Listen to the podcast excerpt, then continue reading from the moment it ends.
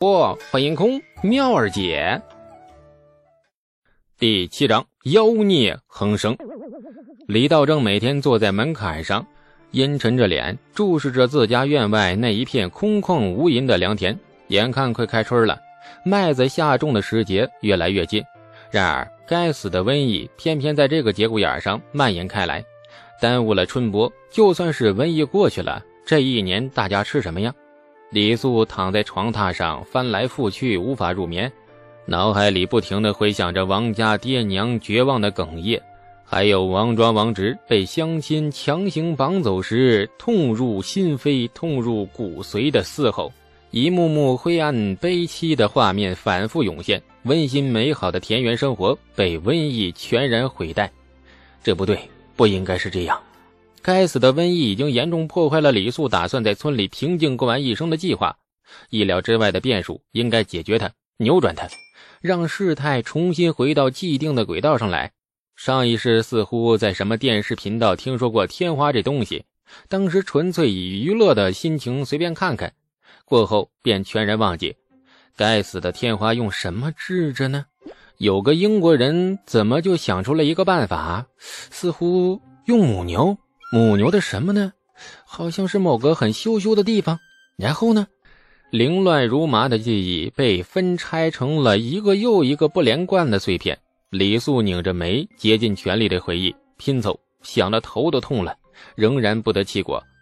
院外一阵喧天的锣鼓声打断了李素的回忆。李素睁开眼，从床榻上坐起身，心情有些愠怒。正想到关键时，谁在外面吵啊？这种时候还有心情敲锣打鼓作死吗？李道正急匆匆地冲进屋内，语气兴奋地催促：“哎，松娃，松娃，快起来！村里来和尚了，快快跟我去拜菩萨！拜了菩萨，瘟神就不敢祸害咱了。”李素瞪大了眼睛，很无语：“我一个活人活了两辈子都办不了的天花，和尚念几句经就能够解决呀？明智啊，明智啊！”李素哼了哼。正待拒绝老爹的盛情邀请，抬眼一看，老爹的眼中杀机翻涌，藤条在老爹庄严的宝相外，如降魔法器般若隐若现。李素忽然悟了，他觉得去拜拜菩萨也挺不错的，至少比挨几记藤条的滋味好啊。每逢时乱出妖孽，这话果然一点也不错。和尚也是妖孽，趁火打劫的妖孽。三个光头盘坐在土坪中间，垂头敲着木鱼。嘴里喃喃不知道念着哪一篇经文，严肃的神情透着几许悲悯，为生灵向西天菩萨祈念求情。和尚后背跪了一大片，这几日吓得在家里一步都不敢动弹的男女老少全都出来了。李素甚至看见了王庄、王直两兄弟，两眼又红又肿，神情木然地跪在了乡亲们前方。李素心头一酸。尽管只和他们接触了一个下午，但是还是将王家兄弟当成了朋友。莫名来到这个年代，李素太孤单，太需要朋友了。爹，王家咋样了？李素悄悄地问了旁边的李道正，屁股被踹了一脚。李道正压低了声音，很是愤怒：“拜菩萨要心诚，胡咧咧个啥嘛？”沉默了一会儿。李道正忽然沉沉的叹道：“老三死了，老四听说也开始发烧了。他爹娘都是么事儿？”李素的心情越发的沉重了，直起身看着面前木然拜佛的王家兄弟，背影是那么的萧瑟颓丧，连李素都能清晰的感觉到那种痛入骨髓的丧亲之伤。拜佛的人群跟着和尚的动作。和尚拜手时，大家跟着叩手；和尚念经时，大家老老实实的跪着不动。期间还夹杂着婆姨们那压抑的抽泣声。不知道跪了多久，和尚们终于站起身，长宣了一声佛号，然后闭目不动。村中宿老赵爷爷立马双手捧上了一个托盘，上面盖着红绸。和尚面无表情的揭开了红绸，十来罐铜钱静静的躺在托盘上。村里老小都凑过了，只剩这么一点儿了，还愿奉给师傅们做香火。阿弥陀佛，施主错了，出家人贪嗔皆消，要钱财何用啊？钱财是敬奉给菩萨的，是为积今生功德，是为消前世孽业。一个泛着油光的微胖和尚义正言辞的纠正，这赵老头连连点头陪笑：“ 哎，是是是，老汉错了，哎，是给菩萨的，哎，给菩萨的，不是给，是敬奉。”和尚很认真的再次纠正，典型的轻微强迫症患者。哎哎，是是是是。胖和尚朝着旁边一斜眼，另一个矮胖和尚立刻将托盘接了过来，钱财落袋，现在到了那装那什么的时候了。胖和尚垂头就默诵了几句经文，然后指着前面的神台上堆满了香灰的香炉就说：“贫僧师兄弟三人不畏瘟灾，不辞劳苦，更耗尽了毕生功法，为太平村民祈福请寿。这炉香灰已经被我师兄弟功法加持，赵施主可分与村民乡亲们。”祸水伴云浮下，天花之祸五日可消。这赵老头大喜，连连道谢。身后村民们哭着向和尚们磕头，一副僧俗雨水一家亲的温馨画面。满地村民磕头道谢之时，李素趁老爹不注意，悄悄地退出了拜堂的人群。拜堂笑话嘛？是拜跪拜的人群，闪身躲到了一个草坪后面。听着三个和尚妖言惑众，李素重重的发出了一声怒哼：“ 哼，很奇怪，草坪里居然有一回音。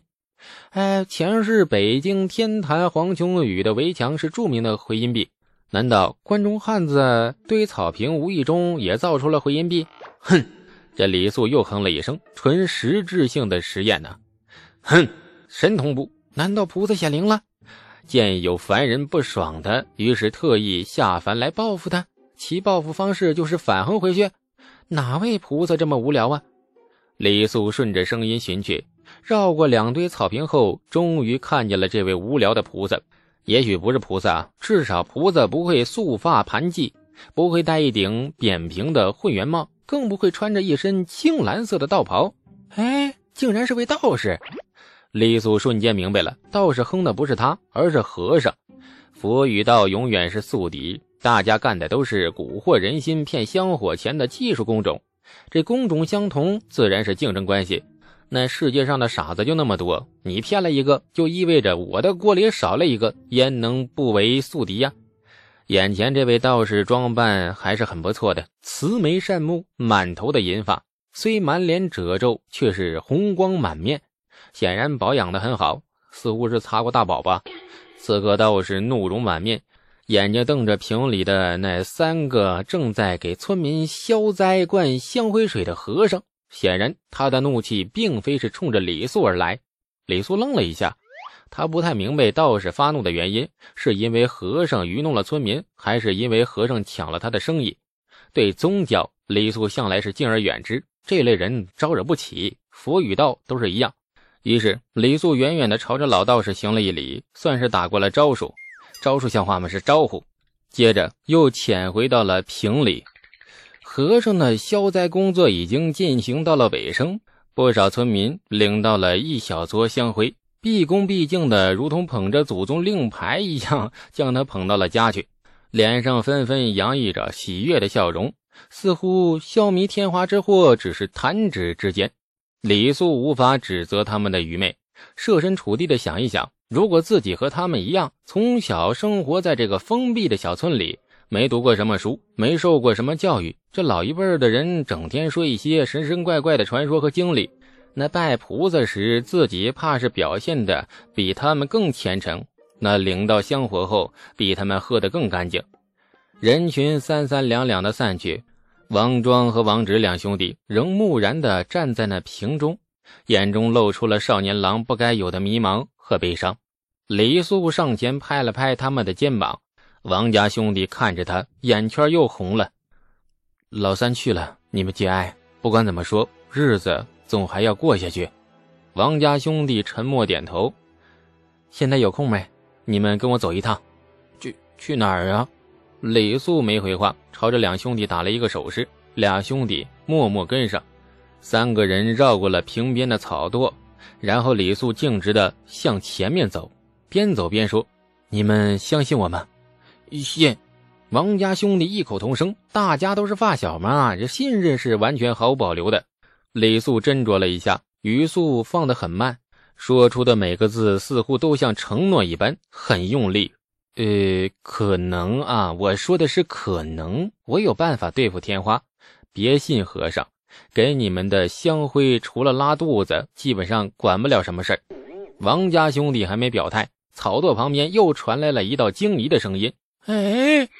这李素朝旁边瞥了一眼，又是那个老道士。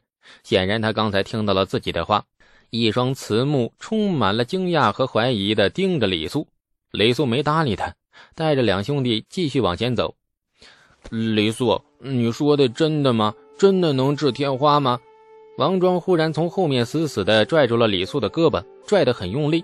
李素胳膊顿时感到了一股钻心的疼痛，抬眼愠怒地瞪着王庄，却见两兄弟脸颊不知何时布满了泪水。哎，我我我说的是，嗯，可能啊，这事我不能承诺，但是应该值得试一试。老道士三步并作两步奔向李素跟前。哎，小娃娃，逆魔狂人真能治天花吗？李素有点不耐烦了。这些人都什么毛病啊？耳朵自动过滤他们不想听到的关键词，这样下去大家怎么沟通啊？斜着眼瞥了一下老道士，李素朝着他行了一个纯粹的晚辈礼，然后领着王家兄弟继续走。至于老道士的问题，李素选择了无视。对陌生人，李素有着非同一般的戒备心。老道士心胸啊，很豁达。见李素冷淡以对，也不生气，微微一笑，捋了捋额下飘絮的白须，不疾不徐地跟在李素三人身后。李素有点烦了，又发作不得。这年头，对“尊老”两个字还是很看重的。敢对老年人不尊敬，那周围的人将会自动把他划入败类那一类，而且很难翻身。感谢您的收听，去运用商店下载 Patreon 运用城市，在首页搜索海量有声书，或点击下方链接听更多小说等内容。